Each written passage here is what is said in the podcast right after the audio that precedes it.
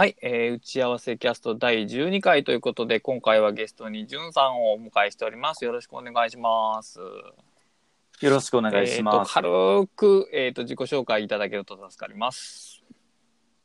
はい。じゅんと言います。早乙女ライフっていうブログを書いている現役高校教師です。教科情報っていう教科です。よろはい、しくお願いしよろしくおます。願いします。ということで、今回は、えっ、と、まあ、執筆なんでも相談室というタイトルにしようかなと思ってるんですけども、えっ、と、もう本当ありがとうございます。こういう会を設けまあ、ていただいて。単におせっかいなだけなんですけど、えーいや、だってはいもう、あの、まあ、ぶっちゃけて言うと本をこう書くっていう計画が、はいまあ企画書って言ったらいいのかな、ぐらいの段階なんですよ。ほうほうほうほうほうほうほうほう。んでまあ第1章がこんな感じ第2章がこんな感じっていうのも、もう打ち合わせが終わっていて、でなんかスケジュールがどれぐらいがまあちょうどいいのかわかんないんですけど、8月末にその原稿の一時締め切りがあるんですよ。ということで、実質1ヶ月ってことですよね。そうなんですよ。まあ夏休みに入って、まあ部活の副顧問なのでそんなメインにグラウンドに出たりとかしないので、まあやることがないといえば嘘ですけど、まあ時間は取れるかなと思うものの、うんと夏休み40日間を10万字でこう割り算すると、えーみたいなことになって、ブログでもそんなに書いたことないぞ、うんうんうんうんそんなペースでっていうふうにこう思ってる中で、もう倉下さんに泣きついてるところです。えーっと、まあ、あの、話の中では出てこないんですけど、その原稿のボリュームみたいなものは、もう決定されてるんですかね？うーんと、なんかどこまで詳しく言っていいのか、えっ、と、英語版で128ページ程度で、で、まあなんか仕事術術系っていうか、はいで、うーんと、まあ僕が普段仕事をする中で、こういうふうに工夫してますっていうのを50はいはいはいはい、個出せとわかりやすいですね。っていう、うん、まあなんか最近そういうタイトル多いんですよね。何々のための50の方法みたいな。まあなので、その一つ一つに対して2000字だったかな、っていうペースで出してくださいっていう。うーん、そうか。それでかけるで20 10, 10万字ということですよね。まあそういうことですう。ーん、なんかページ数の割に原稿量が多い気がするんやけどな。まあ。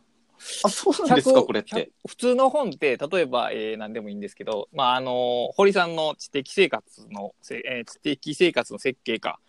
あれでだいたい270ページぐらいなんですよ。あ、分厚いですよで、ね。それの半分ぐらいってことでしょ？だ文字めっちゃちっちゃいんかな。いや、どう、どうなんだろう。まだ、まあ、英英語サイズなんですよ。ね英語サイズ、えでも英語といってもそこまで大きくはないですよね。まあそうですよね。まあまあ、ある程度多い方が、その、なんですか、最終的に削ることになっても、まあ大丈夫だよねってことなのかもしれないし、まあ全部詰め込まれるかもしれないですけど、まあ、ただ一つ言えることは、まあ10万字を1ヶ月で書くっていうのは、あの、プロでもしんどいですよ。あ、そう。あのーまあ、きちきち許容で2ヶ月、最、中、まあ、まあ、まあ3ヶ月欲しいっていうところですよね。ああ、まあ一応もう、えーっと、この話はい。自体は、もう3月の末ぐらいにちらっと出て、で、そっから、まあまずは、その、喋れることっていうか、はいはい。書けることを洗い出してみましょううんうんうんうん。みたいなはいはい。段階はい。で、1学期、あ、えっと、4月から過ごしてきたんですよ。そう、で、まあ多分、まあ、128っていうのはその3月の末からずっと聞いてて、あまあそんぐらいには書けるのかなと思いながらずっとこう学校の空き時間とかで、万年筆でこうずっとさらさらさらさらアイディア出しとかしてたんですよ。まあでまさか8月末かってなって。なるほど。一応なんかそこで書き上げることができて構成とかも終わったら、早くて年内って言われてて これこれって普通のペースなんですか、えー、まあ、あの、普通、うん、ちょっと早いですけど、あの、最近はそういう駆け足出版っていうのは増えてるみたいなんで、まあ、徐々に増えつつは普通になりつつありますけど、まあ結構、あの、忙しい。忙しいんですけど、まあ逆に言うと、あの、ただ1ヶ月でゼロから、あの、アイディア出しからスタートしてって言うんではなくて、あの、まあ、普段やってることとかブログに書いてることを、まあ、活用していいというか、原稿の素材として使えるんであれば、まあ、やってやれないことはないかなぐらいですかね。あー ゼロベースでって言われたらちょっと無理やと思いますけど、素材がすでにあるんであれば多少いけると思います。ああ、なるほどな。まあ、素材というか、まあ、僕よく授業とか仕事に iPad をフル活用してるので、まあ、いかにそういうところを、はいこう、なんか、他の先生も取り入れやすそうな方法をいかにこう、うん書き出すかっていうとこはい。ろなんですよ。はい。まあ、なので、まあ、そういう意味で言えばブログに書いてることとか、つぶやいてる内容とかも、まあ多分使えなくはないよなとは思ってるんでですちよ。なみにその50個ぐらい出せって言われた、その50個も出せてるんですか、い、やーまあその各章ごとに僕がこうこんなことぐらいだったら語れますっていうのが、うんと第あ違うな序章以外で第1章から、あ第1章が序章かから第6章までで、で2から6のところでその、はいはいはい。分けるんですけど各56個は書けとるんですよ。もうそれ以外のものも書かなあかんっていう話そうですねじゃないですか残りの56個どうすんのっていう、そこがまだ全然だったりその、うん、と56個の中で、こう書き出してみると、めちゃくちゃ語っちゃうこともたくさんあったり。い。こうまあ、一応今アウトライナーで文章を書いてるんですけど、もうなんか膨らむところはどんどん脱線するし、まだまだ書けてない項目もたくさんあるし、っていう感じなんですよね。うーん、まあ、その編集者さんが、ページの枠組みをもう決めてるならどうしようもないんですよ。例えば、あの本によっては、あの、マイページ同じ構成あの、めくったら、えっ、と、トップにヘッダーがあって、で、えーと内容があって、またページ変わってヘッダーって、もうずっと同じページが続くような本の場合はもうどうしようもないですけど、あの、あある程度フレキシブルなのページ構成の場合って、例えば、あの、ある項目は4ページあるけど、ある項目は2ページしかないとかもできますし、あの、可能であればコラムみたいな形で、その膨らんだ脱線した部分を本文内にちょっと添えるみたいなこともできるんで、ああなるほどな。いやまあそのただはい僕の場合、脱線の仕方がひどどひいうんです。どいんですか？なんかあの方法論みたいなものを書かなくちゃいけないのに、そのその方法に至った経緯とか、それにまつわるエピソードがもう思い出すたんびにダーって出てくるんですよ。もうなのででもまあそれをまあ削られる覚悟で一応書いてはいるんですけど、果たしてこんな自分の昔話が世の中のためになるんだろうかと思いながらダラダラダラダラ書いちゃ。書いちゃいましょう。書いちゃいましょう。書いいや、いていいか、どうかは、さっきも言われたように、編集者さんが決めたらいいだけの話なので、あのね、そ、そこでジャッジメント、つまり著者としての書きたいことと、つまり編集者目線でのジャッジメントを同時にしようとするからややこしいことになるんですよね。あああの、とりあえず書いたらいいんです、それは。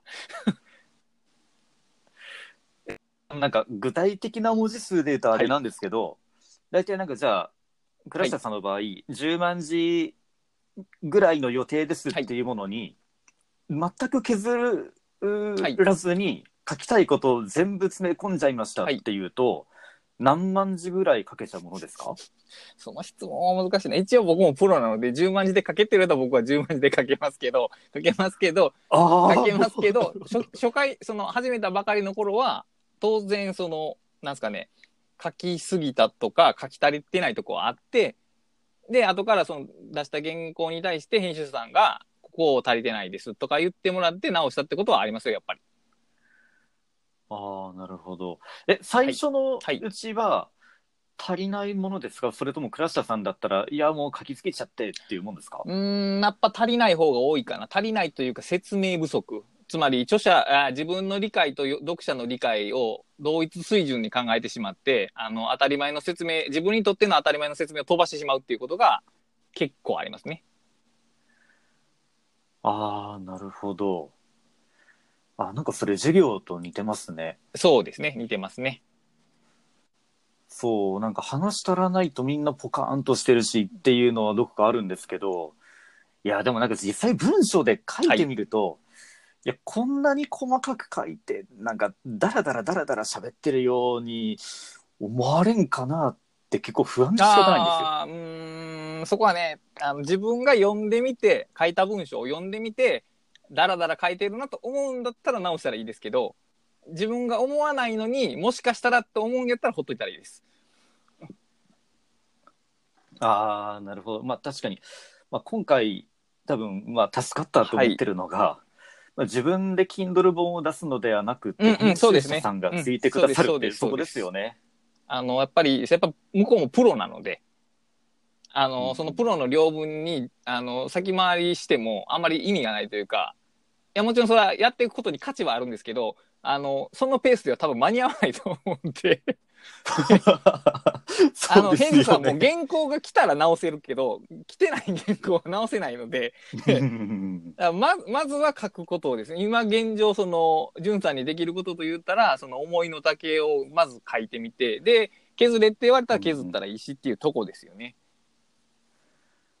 ああ、なるほど。あの、こっちがずっとバトン持っててもどうしようもないので、一旦向こうにバトンを渡せるようにするっていう。うんうんなんかそれって、うんと、ちょこちょここう出したらいいものですか？第一章書きましたとか、そうですね。第小二章もいけましたとか。送る手はあると思います。ああ、なるほど編集。さんにもこう千差万別なんで何とも言えないですけど僕が担当してた場合は一生ごとに送られてた方があの進路の修正とかも早めにやった方がいいわけで。うん。だからもし疑問に思われてるならどっかとりあえず1個書き上げてこんなダラダラでもいいですかみたいな確認を取られると良いの、うんうんうん。安心不安が減るかもしれませんね。ああ、なるほど。一応まあ、序章っぽいものはなんとなくできてて、まあなんか、いかに今やっている工夫とか、iPad の活用とか、手帳の活用とかをやれてなかった自分がい、いかにひどいありさまだったのかっていうところがめっちゃはいはいはい書けたんですよ。そう、ただそれを克服するための方法でこんなにダラダラ、まあなんか、ダラダラ書いていいのかなっていう疑問がまだまだ僕の中ではありますけど。仮にそのあのこう挑発的に言います言いは反論するとじゃあダラダラしないで書けるのかっていうことですよね。そう、いや、そこ書けないなら書書けないなら書ける書き方で書くしかないですよねっていうことなんですよね。そうなんですよね。で、一応、そう、あの、はい。そもそもこの、うんと、ポッドキャストを撮るきっかけになったのが、ツイッターでぼやいたからで、まあ、それ、まあ、ぼやいたというよりかは、まあ、うんと、一応その編集者さんに、こんな書いた文章を共有しようと思って、こう、まあ、最終的にはワードにって言われたんですけど、まあ、でも、とりあえず、組み替えが自由にできるようにと思って、まあ、それとなく最初こういう本出したいですっていうあらすじみたいなものを、をダイナリスト上で書いて、はいはいはい。で、その URL を共有してたんですよ。んで、うんとそこにこうどんどんアイディアとか書いていって、で、いや、これは第2章だなとか、い、や、これはもっと後ろの方にっていうのをどんどんこう組み替えていったんですよね。はいはただ、なんかその組み替えてな、うんと中でこうさらにどんどん書いてると、なんか結局似たり寄ったりのことばっかり書いてるんですよなるほどなるほど。はいはいはい。これ普通ふよくあることですかなんかこれって第第2章でも書いたよなっていうような、自分の思ってるようなこととか、まあポリシーかもしれないですけど、その自分の考え方の軸になるようなことをなんか至る所で何度も何度も書いてるような気がしてしまってはい。いやでもこれって一回語ったことだからっていうふうにこう思っちゃうんですよ。はいはいはいはい。それは難しい。それはね、編集の問題ですね。それは、そのように何度も書くことで、まあ、強調しているという言い方もできますよね。ああなるほど。え、まあ、その、それが、冗長的というか、まあ、その、余分というか、あのーまあ、さっき言うとダラダラしてるっていう風にも取られるんで、だから、どっちの評価もあるんですよね。で、そのダラダラってか何度も出てきてることが自分にとって大切なことであれば、それはそれでいいと思うんですよね。言ったら、あのーまあ、これは多分この話のコアになるんですけど、その、例えば10万字の原稿であろうが何であろうが、その一冊の本にできる一番のことって、あのね、一つのこ、たった一つのことを伝えるっていうことなんですよ。あ、たった自分にとって一番大切な一つのメッセージがその本を読んだ人に伝わっていれば、細かいことはどうでもいいぐらいの割り切りがあればいいんですよ。そ、そんなに、そんな割り切っていいんですか？いや、例えば、えっ、と、これまで自分が読んだ本で印象に残った本を思い返したとしても、それほどのトピックは覚えてないですよね。あ、いや、まあ確かに、これ言うと、すごくなんか失礼かもしれないですけど、うんと、スクラップボックスの本をこう読ませてもらっはい。て、い、や、でも結局、ページ同士がつながるっていいよねっていう話だよな。そういうことなんです。それ、それが伝われば、その本の役割は自分は果たしたと思えるという、その一つのメッセージがあればいいんです。だって、その、その一つのメッセージを伝えるがために、どうやってあんな書いたんですか？いや、さっきそれも言ったように、その、そう関関連する話はいろいろありますよ、当然ね。関連する話はある補強する話もあるあー。その、結局そこで全部を、その、いその1文字目から最後の文字までを読者に伝えようという頭にインストールさせようというのはもう無理な話なので。気持ちとしてその1個が伝わったらもういいやと。私は満足だと思えるような一つのメッセージがあればいいんです。でそのあの何度も出てきてるその文本文の中に何度もできていることがその自分のメッセージと呼応してるんであれば問題ないわけですよね。関係ない、関係ないというか、その軸から外れてるのになんか何度も出てきてるんであれば、それはちょっと余計な感じがしますよね。ああ、だから、なるほどな。結城先生の話、言い方を変えれば、そうたった一つの原則というか、あの、まあ、うん読者のことを考えるっていう原則が出てくるんですけど、だから、数学文章作法という本は、そのいろんなテクニックを紹介してるんですけど、その背後に全て、その読者のことを考えるっていう原則が後ろにあるんですよね。だから、そのある、その、飛び飛びにその、似たようなメッセージが出てくるんですけど、あの本を読んだ人は必ずそのメッセージを受け取ることになるんですよね。何が大切。細かいテクニックは忘れるにしても、原則というのは受け取られるっていう。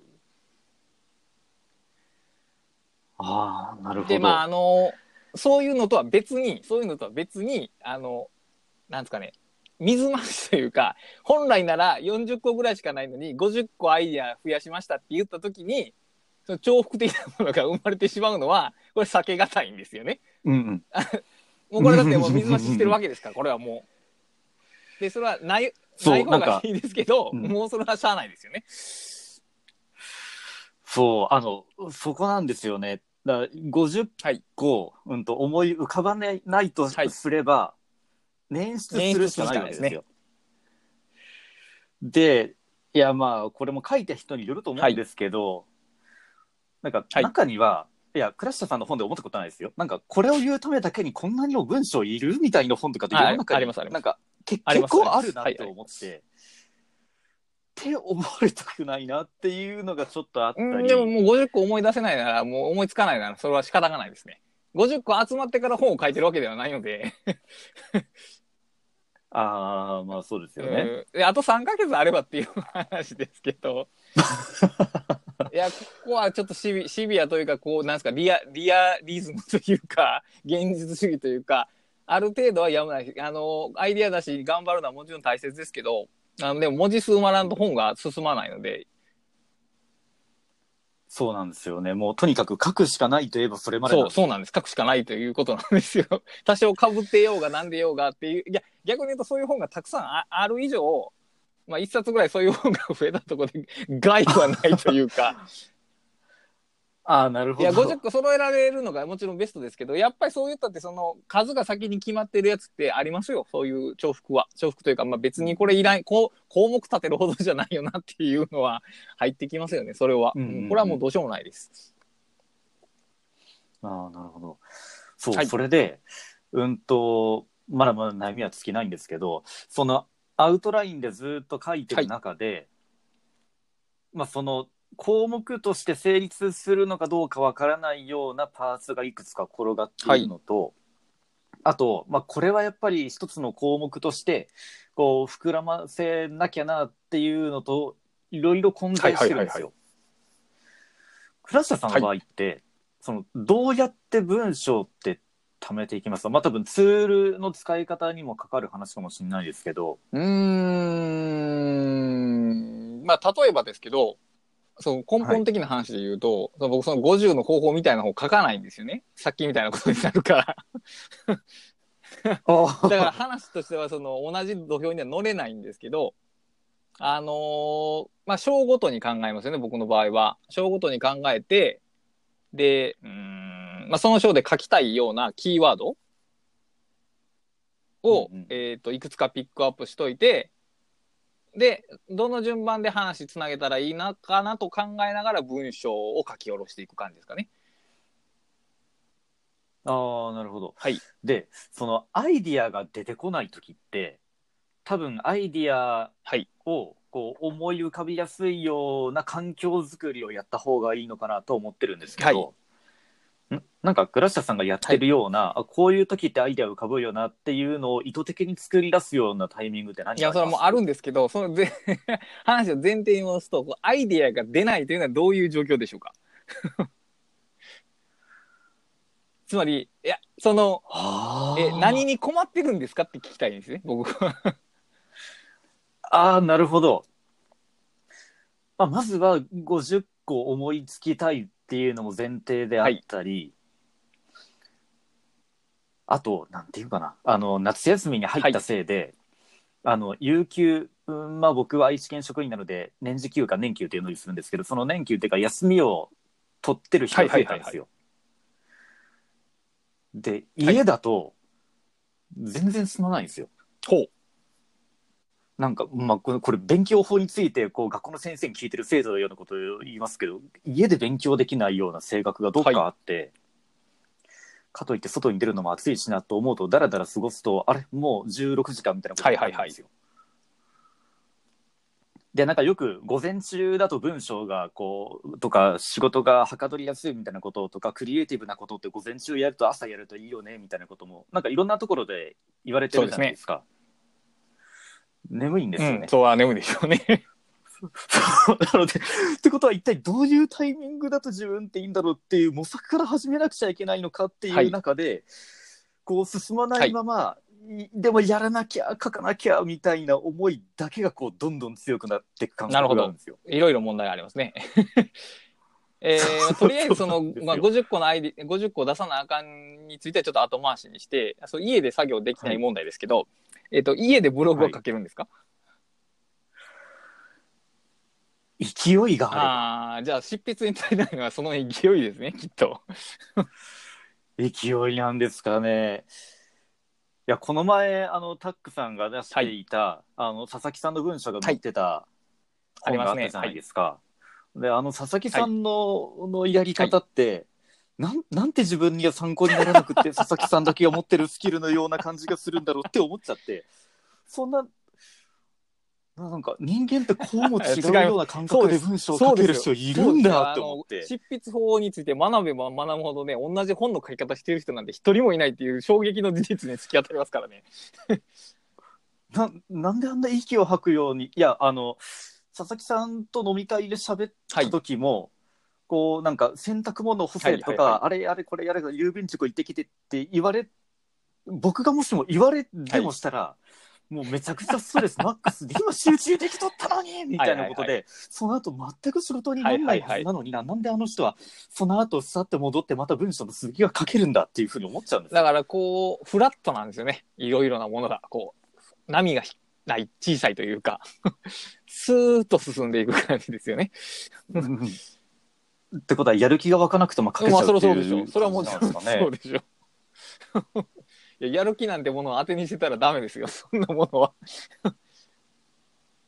ああ、まあ確かに確かに。そんな不安定なものでは。だって、やる気があるから子供に授業するわけじゃないでしょ？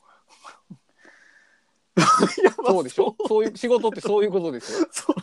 まあ、まあ、まあそうですよ。いや、そうです。いや、まあ確かに教師として仕事をする中で、こうまあ子供たちと向き合うタイミングはいつもこうコンディション120%みたいな、アンパンマンみたいな仕事をやらざるを得ないんですよ。はいまあ多少へこんでる時でも授業やってる時は楽しいものですけど、はいそれそれそれと同じ感覚が文章を書くことに向けられるんだろうかっていう。いや、む向けられない人を物書きとして生きていけないというだけの話であって、それは。いや、これはだから職業としての話なんで、じゅんさんの場合はこの1ヶ月を、この短距離走のように書き抜ける話であって、物書きはそのマラソンの話なので、ああ、なるほど。いや、この、まあ、短距離であっても、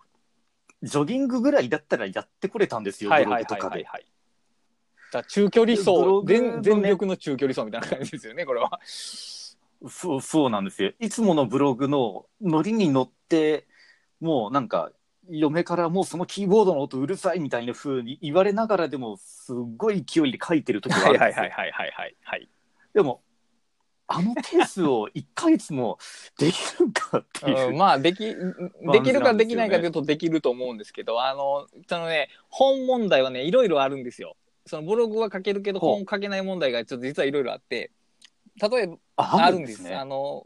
総文字数で言うと、本ぐらい書いてるのに、ブログ、本になると書けないっていうのが場合があって、その、例えばですけど、ブログって例えばこう、一記事書くと、投稿ボタンを押すじゃないですか。あ、まあ、で、まあ、ね。例えば誰かが読んだりとか好きがついたりするじゃないですか。だから、はい、区切りがあるんですよね、作業に。終わりと言ってもいいかな。あで、本にはそれがないんですよね。つまり完成まで終わらないんで、あ、ああ、それは、そだれから作業がはあります。ものすごく大きく感じるんですよ。で、作業がものすごく大きく感じると、例えば、まあ、10万字の目標に対して2000字書くっていうと、あの、こう山の端を崩したような感覚しかないんですよね。つまり全全然進んでない感じがするんですよ。あそれはあります。これ終わるんか、本当で、にって。ブログの場合2000字書いたらそれで終わるじゃないですか。その一つの山を乗り切った感じがありますよね。ああ、まあ、やりきったぜ感はあで、りますよ。この、達成感が次の行動を促すんですよね。さっき言った勢いになるんですよね。終終わり、始まり、終わり、始まりっていうこのリズムが。で、そのし執筆の場合は、終わ、始まってから終わりまでが、そのずっと平坦で、サイクルが回らないんで、続けにくい、書き、書き続けにくいんですよね。うん。で、もう一個、もう二個ぐらいあるのかな。ブログは、まあ、なんですか、その日書きたいことを書くわけじゃないですか。あ、もちろんそうです。でも、本の場合は、その日、それを書きたいとは限らないんですよね。その内容を。そうなんですよね。で、まだ書けてない見出しがたくさんあるので、なんかパズルだったら好きなところのピースから埋めてはいはいこうみたいなそうですね風にこうなってるんですうんうんよ。で、こう、あ、大体その端っこの、この角とか端っことか、こう、平べったいところとか全部その直線上はできたなってなったら、その後どうしようって思ああ、うんでよ。ですもそれはいけますよ。逆にそこまでいくけど、か完成が近づくんで、あのね、例えばトータルが10万字ぐらいだと、5万字前後が苦しいんですよ。はあ、マジです6万字にか。なると、さっき言ったその、あの、崩す感覚がだいぶ崩れてる感覚になって、もうちょっとで終わる感覚が出てくるんで、あの、加速はできるんですけど、その、途中までがしんどいんです、これ。ああ。今まあ無駄な文章とかピースも全部合わせると3万2千ぐらいまだだかから半分超えてないですから、今ここで2000字増えても、あんまりこう進捗感っていうのがないんですけど、だから、まあ後半あの、ある程度フレームができたら、むしろ逆にやりやすくなると思いますよ。ああの、結局今は書くものを選べるわけじゃないですか。あ。あまあそうですね。だから逆に迷うわけですよね。で、うん進んでいくうちにもうこれしか書くもんがないってことになると、今度迷わなくなる。迷えなくなる。やるしかなくなる。ああ、そうか。あこれを今しかからないっていう書くしかないんだ気持ちになりやすいんですよね。うこうに思うんですねなると、あの、進捗は生まれるんですよね。は あ、なるほどな。え、なんか倉下さんの場合って、その、の、ノリっていうんですかね、その、お今ならやる気があるぞっていう時以外も文章を書くんですか、ああ、本の執筆は書かないですよ。本の執筆は所定の時間しか書かないですよ。所定の時間ってえー、まあだからい今やったら朝の時間、朝の午前中の1時間それより以前は午後の何時間かっていう、その決めてるんですよ。本の執筆する時間を。それ、あ、時間で区切ってそれ以上るんですか？の時間で区切らないと進捗では区切れないんで。ああ、え、はいそれって、今ものすごくこう、ノリに乗ってるもう2センチぐらいはなんかそのまま書き上げちゃうっていう場合も止めます？うーん、まあ1時間経ったら大体やめると思いますよ。疲れるんで。あいや、だからこ僕ら、僕僕らの場合はそのき言ったマラソンなので、感覚的には。だから、書いた方がいいこともあると思いますよ。だそれや、それやってると1ヶ月、2ヶ月経った時に、やっぱりちょっとこう無理が出てくるんで。いや、もう僕すでにもうしんどいんですよ。ねノリ、ノリ に乗ってる時は結構書けるんですけど、一旦休憩しちゃうと、もうその後、あもうちょっと寝転がろうかって言って夕方迎えちゃったりとか、一日休みの時でも。でそれはだからね、あの、えっと、例えばですけど、うーん、どう言ったらいいんかな。えーんと、頑張りすぎてるんですよね。えーこの言い方はどう、どう言ったらいいかな。えーっと、例えば、えーいうーん、1キロ走るとするじゃないですか。1キロ走ったらちょっと疲れますけど、息整えたらまた普通に戻りますよね。うんでも30キロ走ったら次の日歩けないですよね、多分。まあ確でそれかに。はだから時間でも同じことが言えるんですよ。あ、じ集ゃあ、中力が、ノリに乗そうそう、乗りに乗ったとこで、そこで MP を全部使い切ってしまうと、復旧まで逆にもっと時間がかかるようになるんですよね。ああ、もうほ本当 それですよ。だから、その、適度に回復できる量のとこで、や 一旦やめて休憩するのが実は一番長く続けられるんですよね。あー、なるほあど。の、だから、あの、やるわで書きましたけど、その、キリが悪いとこでやめるっていう方が、実は次も続けやすい。さだからさっきの言うと、やりきってしまってるから、その次のモチベーションもないんですよね。やりきっちゃってるから、ももう、もう全くないですよ。う。だからそ、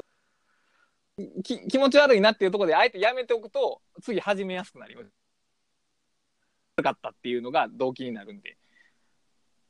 あー、なるほど。だから次書こうとすることをちょこちょこだけメモしといて、これについて書くだけ残しといて、一旦休憩して、で戻ってきて、その、もうそこに次これについて書くって書いてあるから、それについて書くんですよ。え、なんか迷うことそなくそれをやったときに、その、次の、まあ、うん、例えばなんか、10分後、20分後の自分宛てのメモを書くじゃないですか。はい。これってなんだっけってなりません？めったにならないですよ、その日のうちならば。あ、なるほど。まあそのメモ書きが、うんキーワードだけでもメモ書きしておくといいですよね。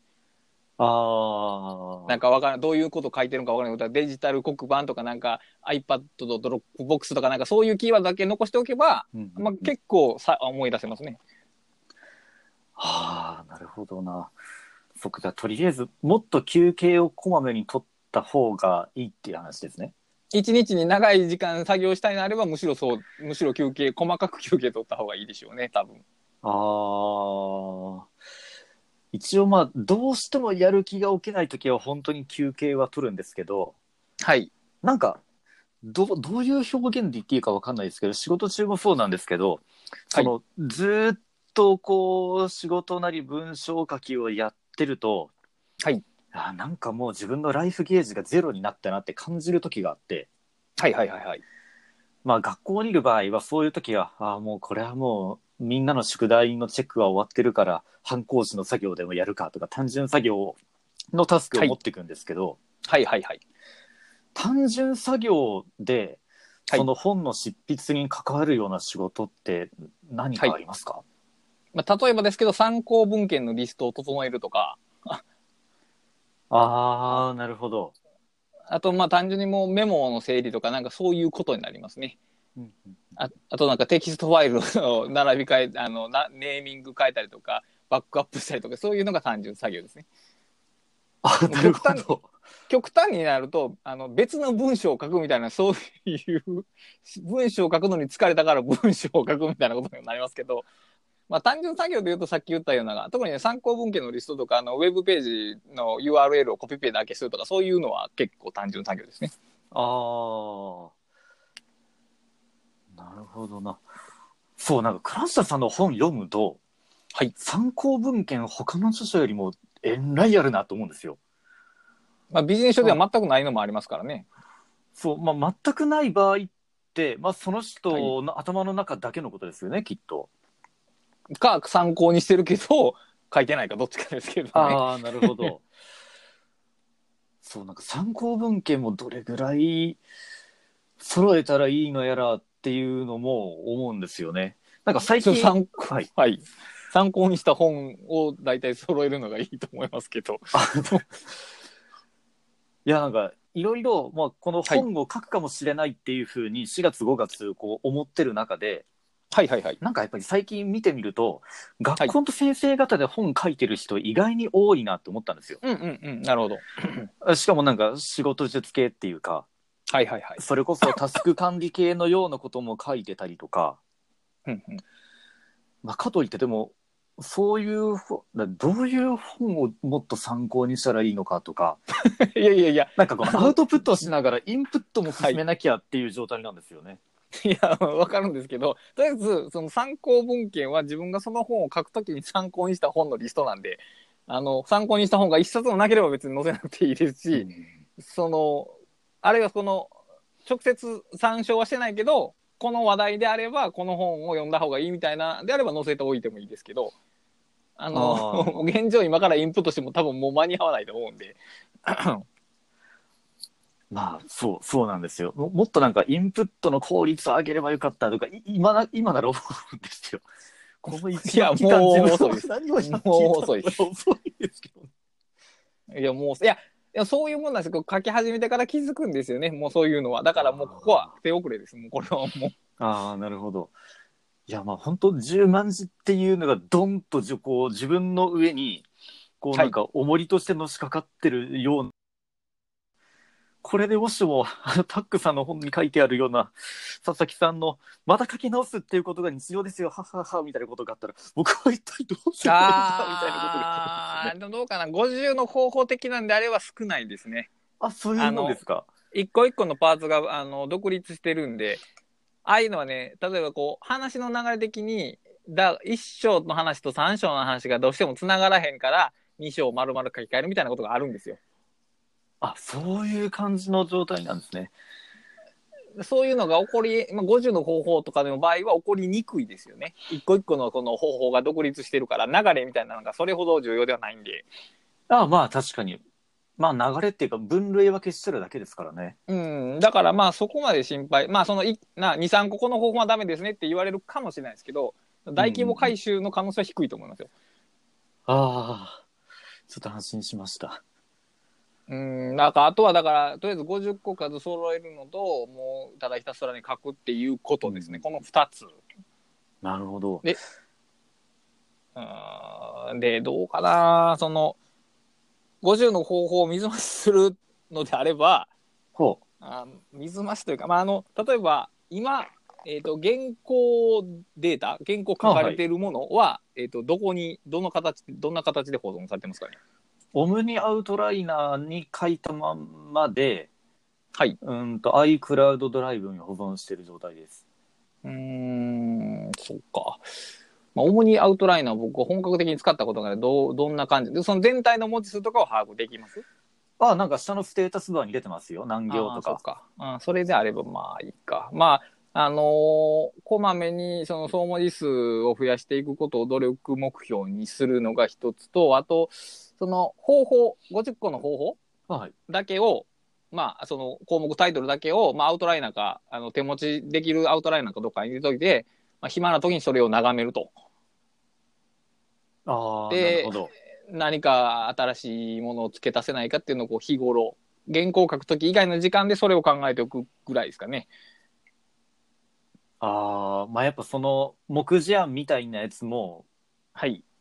まあ、定期的に見た方が、まあ、それについてやっぱアイデアって浮かぶものですか？それともこう何あとかも何も関係ないなっていう時にはって思いつくどっちを頼りにしたらいいのかなと思って。うーんとね、あのーまあ、これ発想法の基本なんですけど、はいえどっちもいるんですよね。ああのどっちもですか？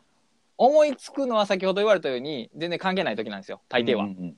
らそれは前段階に、その綿密なこうインプットがあった後なんですよね。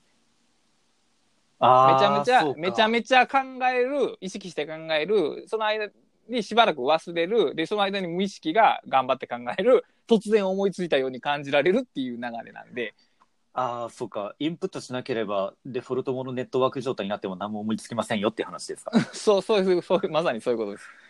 だから、いまあ、い一日暇な時とかにちょいちょい見とく、もう眺める、なんか考えようとせんでもいいんで、なんかちょっと項目がどんなんかあったかなっていうのを眺めるだけで、再インプットするだけでもちょっとマシかなと思いますけど。はあ、なるほどな。いや、なんかこの書いててやっぱり、い今更遅いんですけど、はい。インプットが足りてなかったなっていうのは痛感してるんですよ。まあ仕事術系なので、そのはい僕が普段どういうふうに仕事をしてるかっていうのをとにかくとにかくたくさん書き出してくださいっていうふうに編集さんには言われてるんですけど、はい。まあそれでも思い出せないこともあるかもしれんしなと思って、はい。まあなんかいい方法かわかんないですけど、一応そはいの他の先生方が書いてるその本とかを読むと、はい。いいやいや自分だったらこうするのになんていうふうにこう思うところもあってとりあえず今の原動力はそこなんですよね。であとはまあそれが尽きた時にどうどうしようかなとも思ったりしてる中で、はい、でなんかインプットっていろいろあるじゃないですか。いろんなところでインプットすりゃいいんですけど、はい、なんか、なるべく質の高い情報をインプットした方がいいアウトプットになるんじゃないかなとは思ってて、はい。例えばなんか、こう、あーなんかいい情報ないかなと思って、ツイッターのタイムラインをダラダラ見てても多分いい情報ってそんなないかもしれんと思うわけですよ。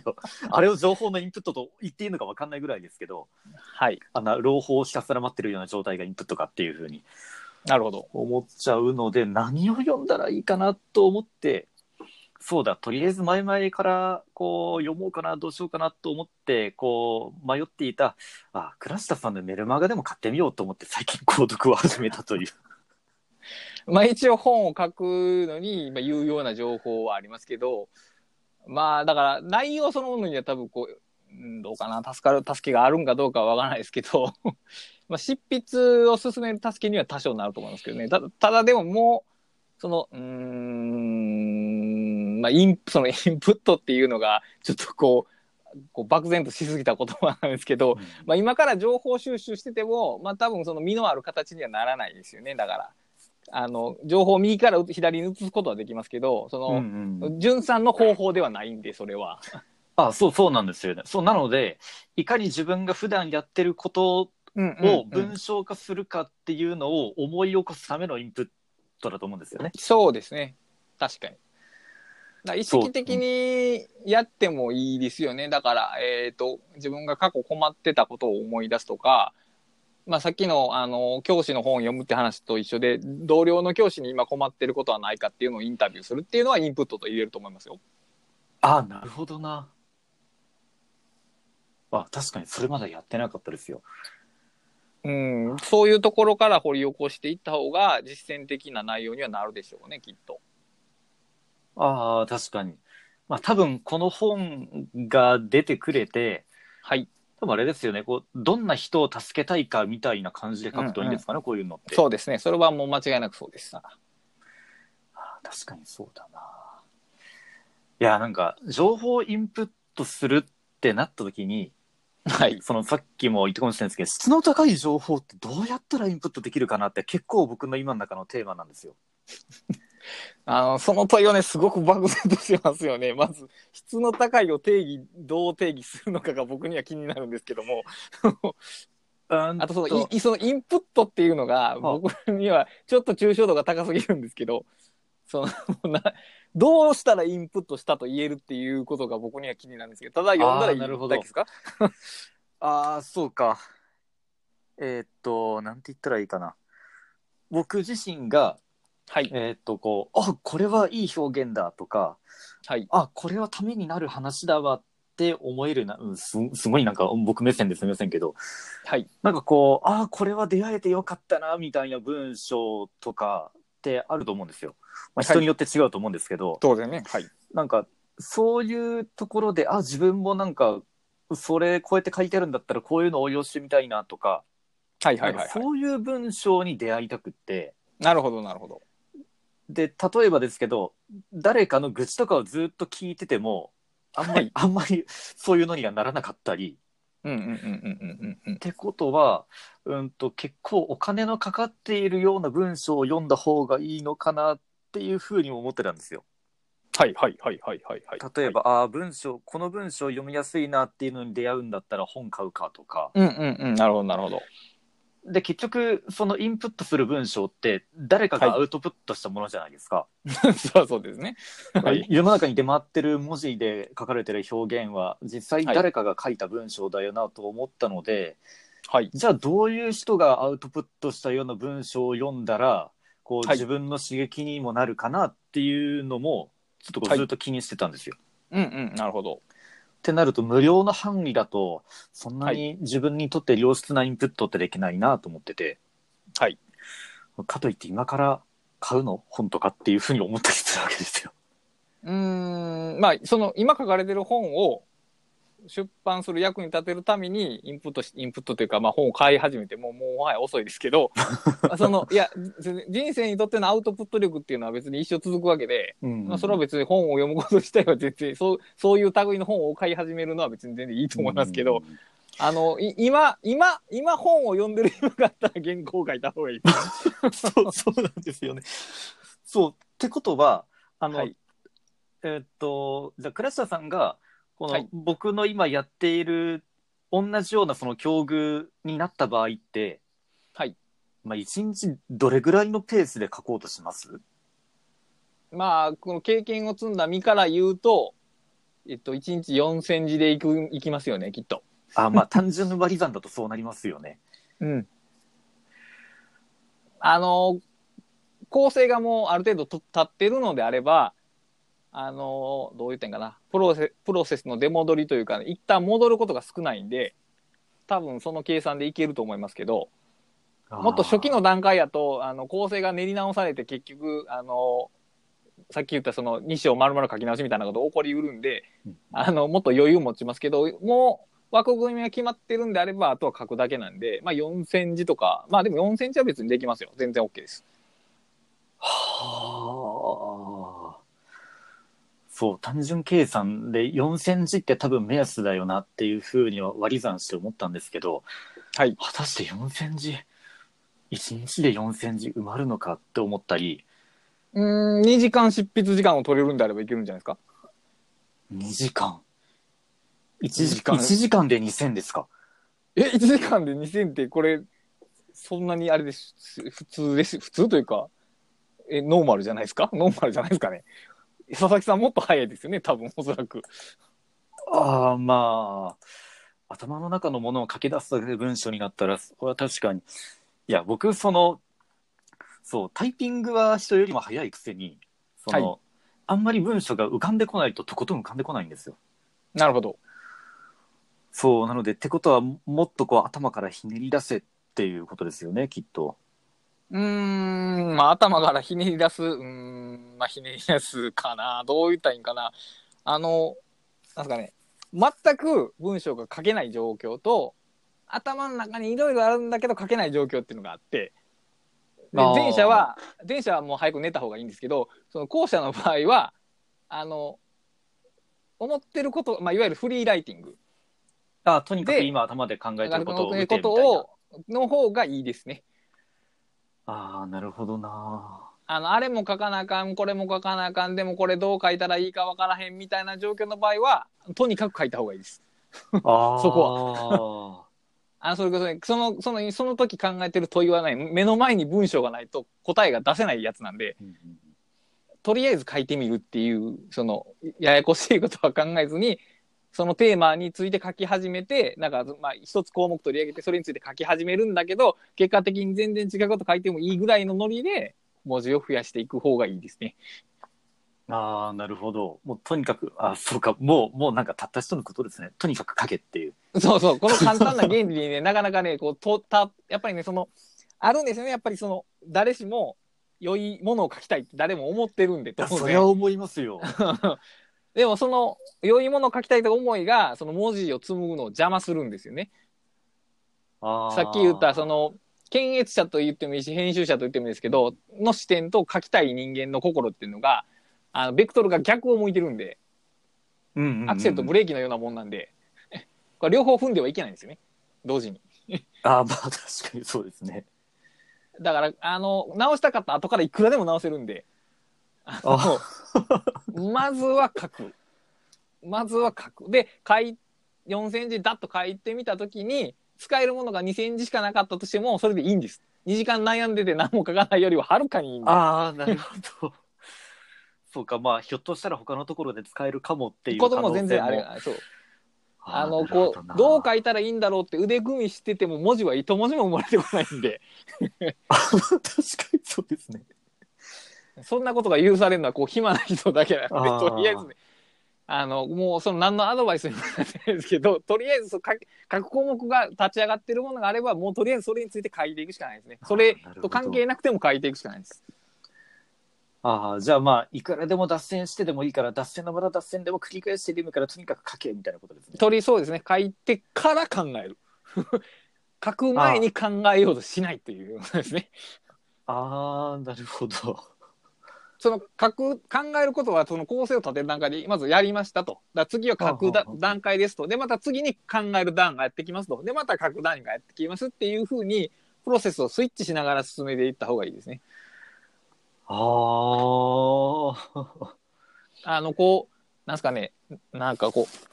う、悩、悩むっていうのは、こうね、あの、僕自身に言えることなんですけど、悩むっていうのはね、逃げなんですよね。作業からの逃げなんですよね、これは。文章を書くことから解放されるんです、その瞬間は。うん、いや、まあ、確かにそうですね。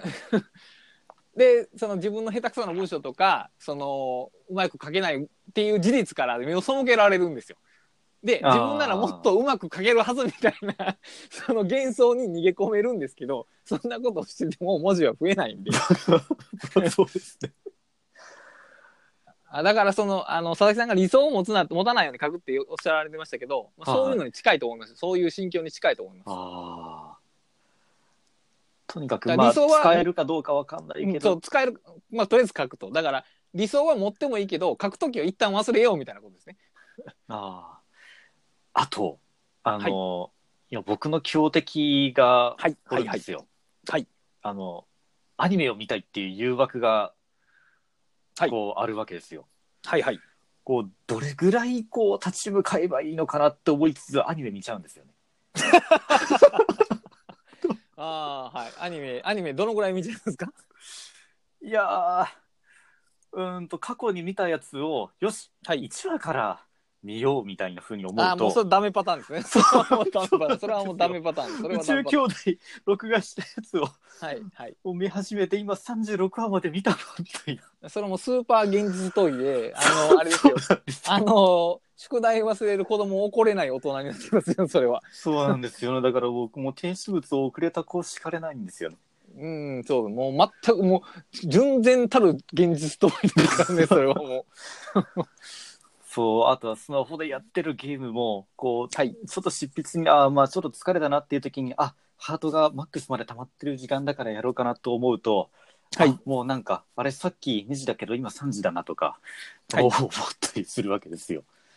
ああ、そら、そんな遅くまで起きてたら朝、ね、眠いのはこれ当然ですよね。あ、うん、そそらまあ。あ、まあお昼の話です。夜は寝るんですけど、ああ、よか、お昼か。夜は寝ちゃうんですよね。寝れなくなることそんなになくって。あ、じゃあ、でも朝それで眠たいんですか？へえ。うーん、まあテンションが上がらない時は本当は上がらなかったり、まあでもね、朝方の人と昼方の人と夜方、まあ昼方っているかどうか知らんけど、夜方の人は確実にいるんで、あの、あやっぱいるんですよね。あの作家の中でもいますよ。やっぱりもう夜は夜更けにしか書かへん。で、朝はもうゆっくり寝て昼起きるみたいな方も何人もいらっしゃるんで、ああれは結局タイタイプの話なんで。あだから朝活っていうのがまあなんか一時期ブームでしたけど、はい当てはまらなくても仕事ができますよって人いますよねきっと。いやもうもちろんそうでしょうね。で、あの、やっぱサラリーマンというか会社員の場合って、あ朝の時間って他の人から電話かかってこないから、その時間に仕事するといいよっていうのは一理ありますけど、うんうんまあ深夜2時3時もそうですよね。まあ。あまあ逆に言うとそうですね。まあ、深夜2時、3時の場合は、そのなんか、まあ、深夜アニメやってるとか別の誘惑があるのに対して、朝の4時は多分ないんで、まあ、朝の4時の方が誘惑は小さいかもしれませんけど、まあ確かに。本人のその、あの、睡眠のバランスというか、その、バイオリズムの方が多分重要ですよね、きっと。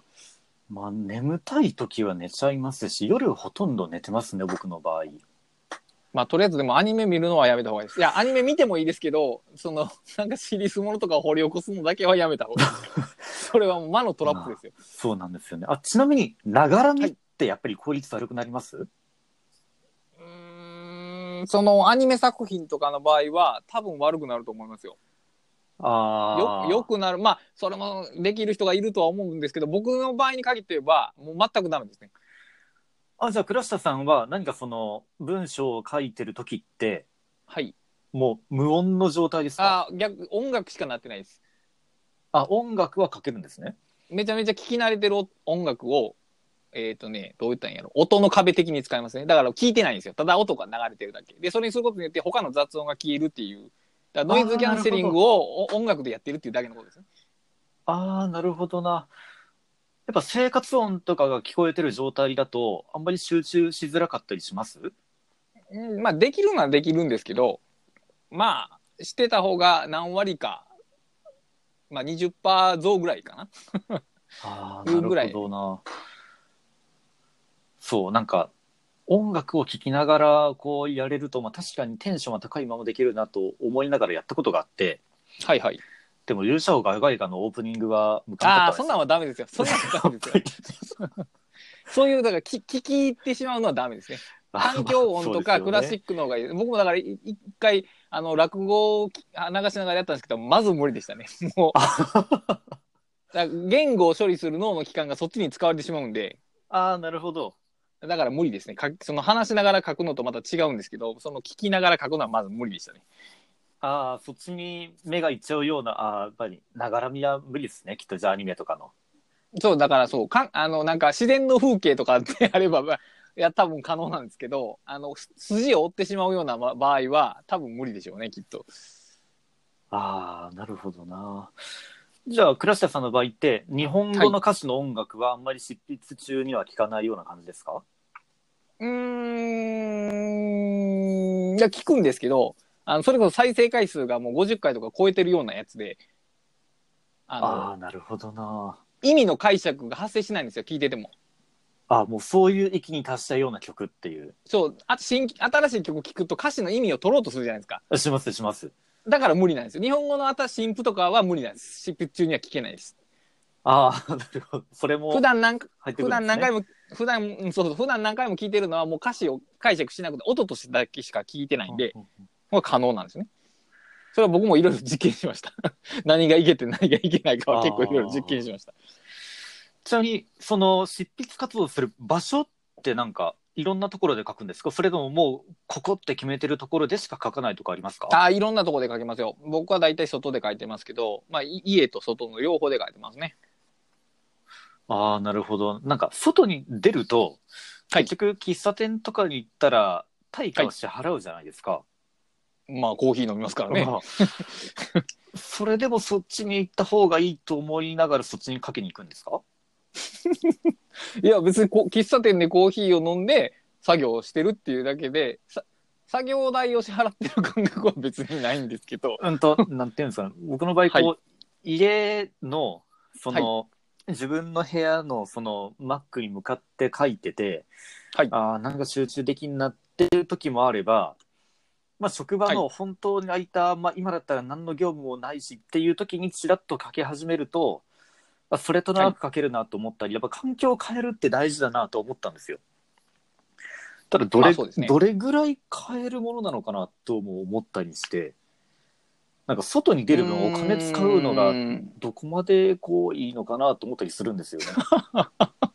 別に、えっ、と、財布の許す範囲でいいと僕は思うんですけど、心地よく書ける環境であれば何でもいいです。あの、さっき、ささっきの話、事例で挙げられた話は、はいあの、環境の問題もあるんですけど、時間の問題もあって、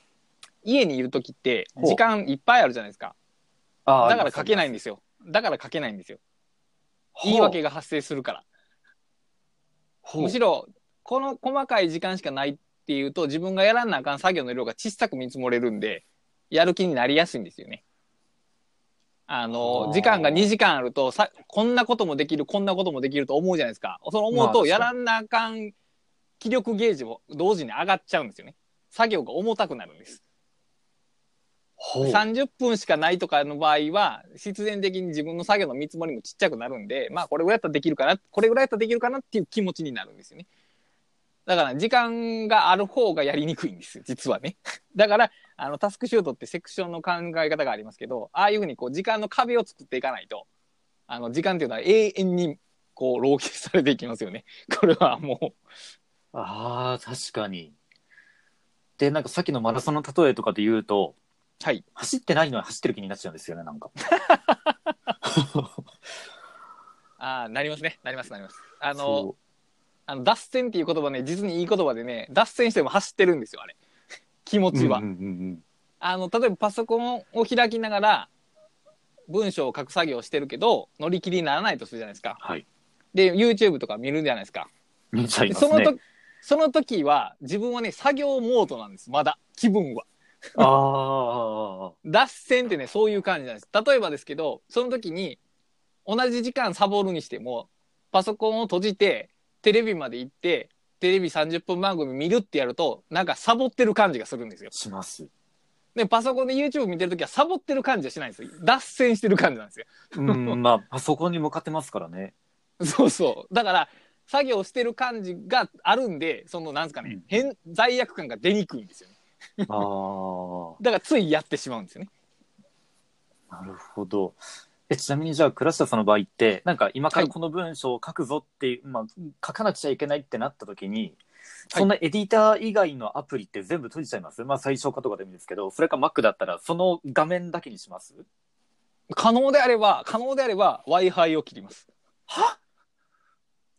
マジですか？そうしら調べ物がないないないないようなものであれば Wi-Fi を切ります。これが一番一番強いです。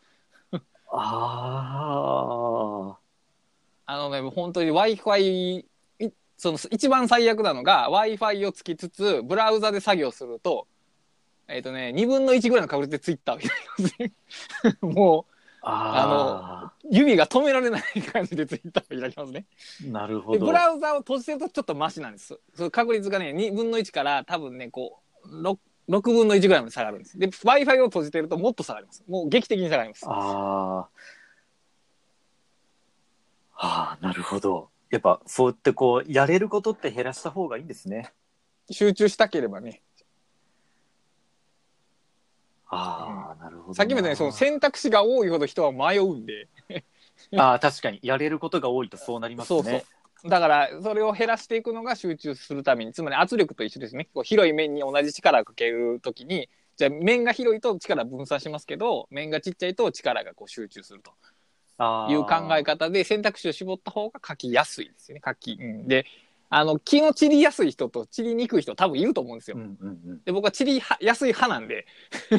w i f i を切るぐらいの力技がないと なかなか集中しにくいですね Wi-Fi か。ああ、じゃあ、なんかあの、ポメラだけ持って喫茶店に行くとあーまあそれに近いそう、そういうことそれですよね。に近いそういうのに近い話ですああ、なるほどな。今僕の目の前の画面、43インチの 4K ディスプレイで、はい Twitter と LINE とブラウザーとオムニアウトライナーと アニメの再生途中で止めてあるう画面と全部こう横並びになってるんですよね。ああ、いなるほどに。それで集中できたらその人多分すごい人だと思いますよ それはもう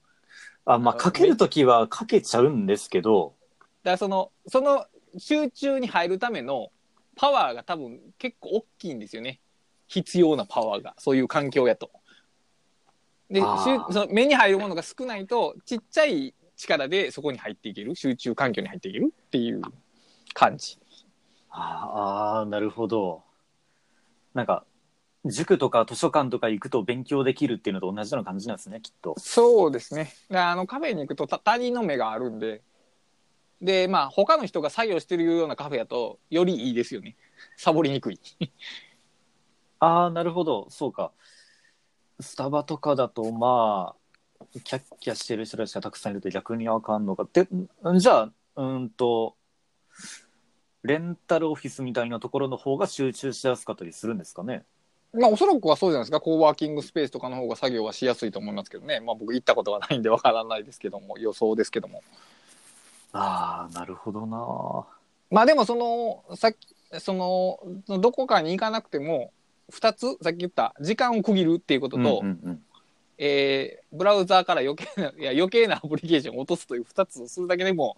だいぶ違う気がしますけどね。うーん、なるほど。あの作業時間はねおあの大雑把に見つまらん方がいいですよね。まあ、最終的に2時間作業するにしてもいい今の環境だったら例えば30分だけっていう方がいいですよね。あ、本当にそんな細かい単位でやってった方がってことですか？でないとあのサボる理由になるんで。つまり1時間作業、1時間で X 量の作業をするじゃないですか。はい作業しようとするじゃないですか。でもまだいいよなっていうような気持ちが脱線を呼ぶんですよね。まだ余裕あるよなっていう。このぐらいの作業だったらもうちょっと後でが、後で頑張ればいいよなっていうのが発生してしまうんで、こういう言い訳をいかに封殺するかがポイントですよね。あーあー、確かにそれ、それ本当思います。うんなそうだから。。そう、なんかこのアウアウトライナーの画面をこう開いてるだけで、なんかこう、やってる気になっちゃうんですよね。うん、まあ別にその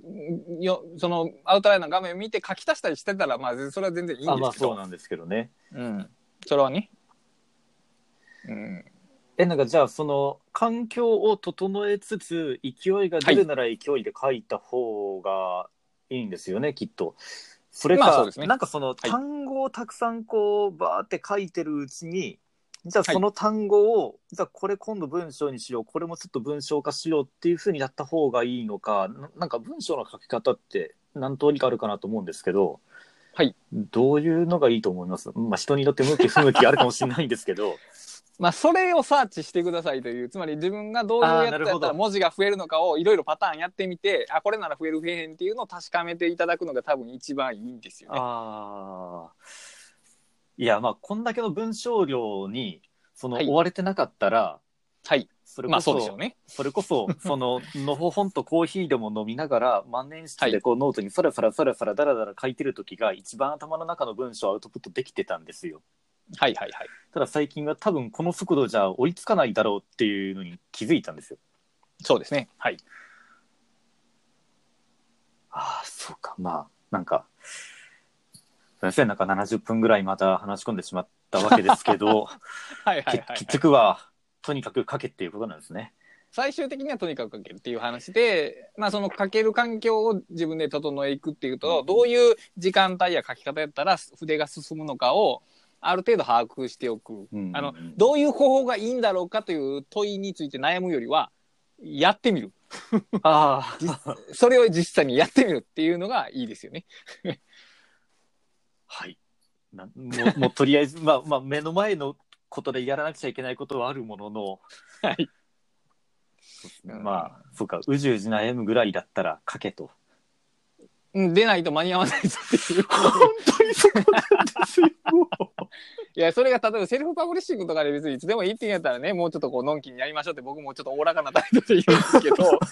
そういうこと言ってられない状況なので、もう書くしかないんですよね、これはもう。そうなんですよね。うん、まあ、その、アウトライナーを使った話についてはまた、その、 Takさんに相談していただくとして、そうします。はい、まあ私としてはこれで言えることはそれぐらいかなと思います。はい。メルマガ楽しみにしてます。はい、ありがとうございます。はい、じゃあ今回は失礼します。はい、ありがとうございました。はい、ありがとうございます。